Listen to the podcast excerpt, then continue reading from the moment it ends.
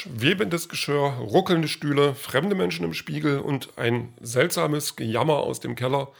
Wen rufen wir da? Die Geisterjäger. Und damit herzlich willkommen zur siebten Episode von 10 Minuten, der Podcast über Filme, Serien, Comics und Musik.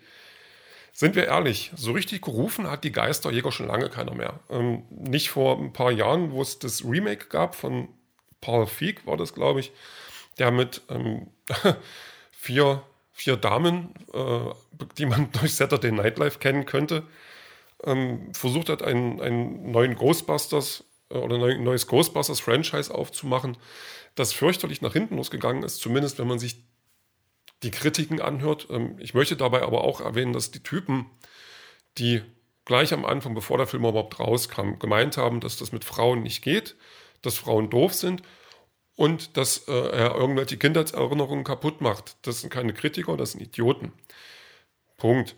So, ähm, ich selber bin der Meinung, dass der Film äh, durchaus Unterhaltungswert hat, aber äh, für mich auch nicht unbedingt viel mit den eigentlichen Ghostbusters zu tun haben will. Ähm, das habe ich rausgefunden bei den drei, vier Mal, die ich ihn gesehen habe. Also das ist für mich so ein Guilty Pleasure. Ich gucke den einmal alle zwei Jahre ganz gerne, muss den aber jetzt zum Beispiel nicht unbedingt auf DVD haben oder so. Ähm, dazu gesagt, ich bin sehr großer Ghostbusters-Fan. Das schon von, von Stunde 1 an. Also ich mochte die Filme nach wie oder mag die Filme nach wie vor. Habe den ersten Teil letztens wieder geguckt und habe mich nicht nur also ein bisschen gewundert und tatsächlich auch gefreut, dass der noch so gut funktioniert. Und ähm, als ich dann den ersten Teaser für den aktuellen Ghostbusters-Film gesehen habe, da ist mir schon so ein bisschen das Herz gehüpft. Also der Teaser war damals recht simpel. Äh, hat aber alle Hebel gezogen. Also wir sehen eine Gegend und in dieser Gegend steht, steht eine Scheune und in der Gegend, wo halt Scheunen stehen, so ein bisschen Feld, es ist dunkel. Ähm, es zieht ein Sturm auf und wir kommen dieser Scheune immer näher und wir sehen das Innere der Scheune und da ist irgendwas in einer schmutzigen Plane. Und dann kommt ein Windstoß und fegt die Plane ein Stück weit zur Seite und wir sehen, aha, Ecto 1. Und dann kommt noch ein bisschen die Erkennungsmelodie dieses Ghostbusters-Lied, also nicht der Klassiker, sondern ein bisschen so angespielt glaube ich, also wir erkennen dann schon, dass es Ghostbusters ist. Ähm, ich habe mich damals tierisch gefreut, weil ich nach der, naja, nach dem Film, den wir hatten, den, der von Paul Feig mit den, mit den Frauen, ähm, hat der einen Teaser schon einen, Eindruck gemacht, dass es ernster wird. Und das ist genau das, was ich haben wollte. Ich wollte keine reine Komödie haben, sondern ich wollte einen Film, der das Thema ein bisschen ernster nimmt, soweit es denn eben geht, weil wir immer noch bei Ghostbusters sind und Ghostbusters ist nun mal kein Horrorfilm, ist kein Actionfilm. Das ist, wenn man denn so möchte, eine Actionkomödie, ähm, die das Ganze nicht so ernst nimmt, aber zumindest die Protagonisten das Thema ernst nehmen lässt. Wenn ihr wisst, was ich meine. Also, ja, ähm, dann haben wir also den neuen Film. Ich hätte den auch gerne im Kino gesehen. Ging aber nicht, weil Kino war zu und äh, Gründe. Also ich habe es halt nicht geschafft, den im Kino zu sehen. Ähm, habe dann gesagt, okay, du wartest halt, bis er auf DVD kommt. Und jetzt habe ich aber bloß so lange gewartet, bis er dann endlich bei oder als Streaming-Bezahlstream ähm, dann zur Verfügung stand und habe mir den dann heute geholt und habe den heute geguckt. Geht ein bisschen was über zwei Stunden und die sind recht gut gefüllt. Also mal kurz zur Geschichte. Wir haben ähm, eine Frau, die Frau hat zwei Kinder, denen geht es finanziell nicht so gut, die sind ganz schön gebeutelt, die Miete zahlen kann sie nicht ganz, hofft aber jetzt auf ein Erbe, weil ihr Vater gestorben ist. Und ähm, ja, die müssen jetzt bloß noch dorthin, wo der Vater gelebt hat und das Erbe abholen und vielleicht das Haus, also dieses alte Farmhaus verkaufen, wo er gelebt hat. Äh, so richtig traurig macht die ganze, die ganze Sache nicht, weil ihr Vater sie auch vor geraumer Zeit im Stich gelassen hat. Die Familie macht sich dort auf den Weg, ähm, ist dann dort in dieser Scheune äh, an dieser, also da, wo die Scheune steht, eine Scheune steht und das, das Farmhaus und sie kriegen auch schnell mit, hier ist nichts zu holen. Ähm, Janine könnte man vielleicht kennen von den ersten Ghostbusters-Filmen, die taucht dann auf, weil sie quasi die ähm, einzige Freundin war von diesem Mann, der da gelebt hat, der nämlich Egan Spengler war. Egan Spengler ist der Vater dieser Frau und damit der Großvater der beiden Kinder. Und die beiden sind schon ihrem Großvater ganz ähnlich. Ähm, das Mädel, zwölf Jahre alt, ist ein Genie. Die kann alles Mögliche, die weiß alles Mögliche und ähm, ist da genau am richtigen Ort. Und der Sohn, der ist ähm, nicht unbedingt das Genie, aber äh, ein absoluter Meister, wenn es darum geht, äh, an Autos rumzuvorwerken. Und zum Glück ist derjenige, der dann Ecto 1 in der Scheune findet und den dann auch irgendwann repariert.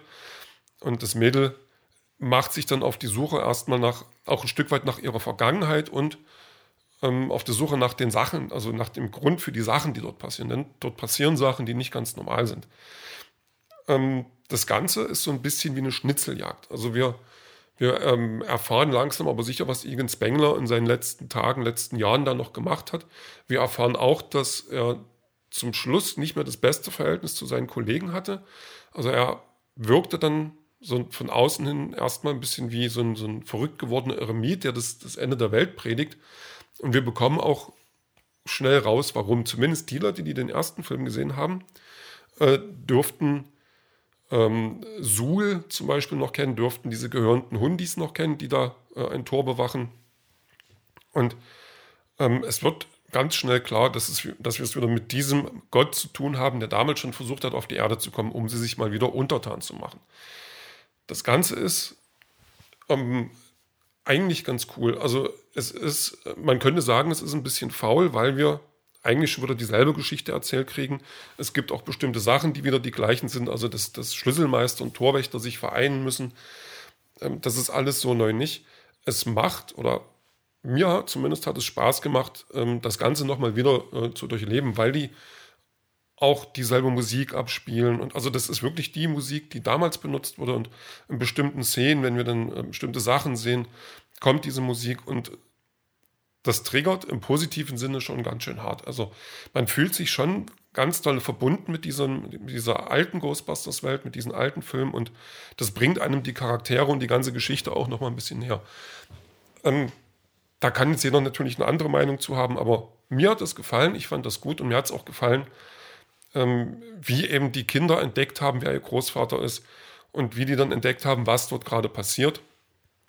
Ähm, also nicht nur die Tochter, auch der Sohn, der macht dann so ein paar Sachen mit, wo der merkt, okay, hier stimmt irgendwas nicht. Und ähm, wenn man dann Ecto 1 das erste Mal wieder fahren sieht, das ist schon toll.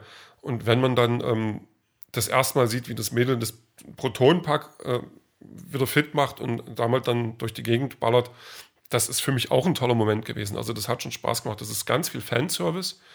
Äh, für manche ist das zu viel Fanservice gewesen. Ähm, in meinen Augen hat das trotzdem noch gut funktioniert und hat den Film einfach ein Stück weit auch getragen.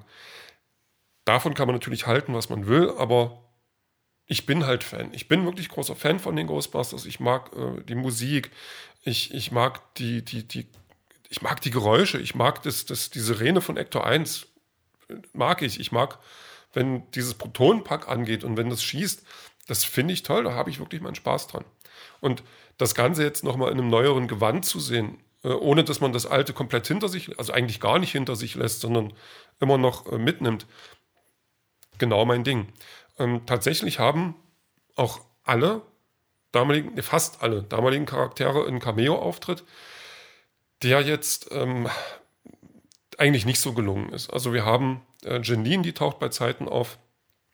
Und wir haben Dan Aykroyd, ähm, also Janine ist der Rollenname, Dan Aykroyd, der hieß Ray. Ray, der taucht dann auf. Ähm, und, und äh, Winston und, und äh, Peter, die kommen dann auch noch.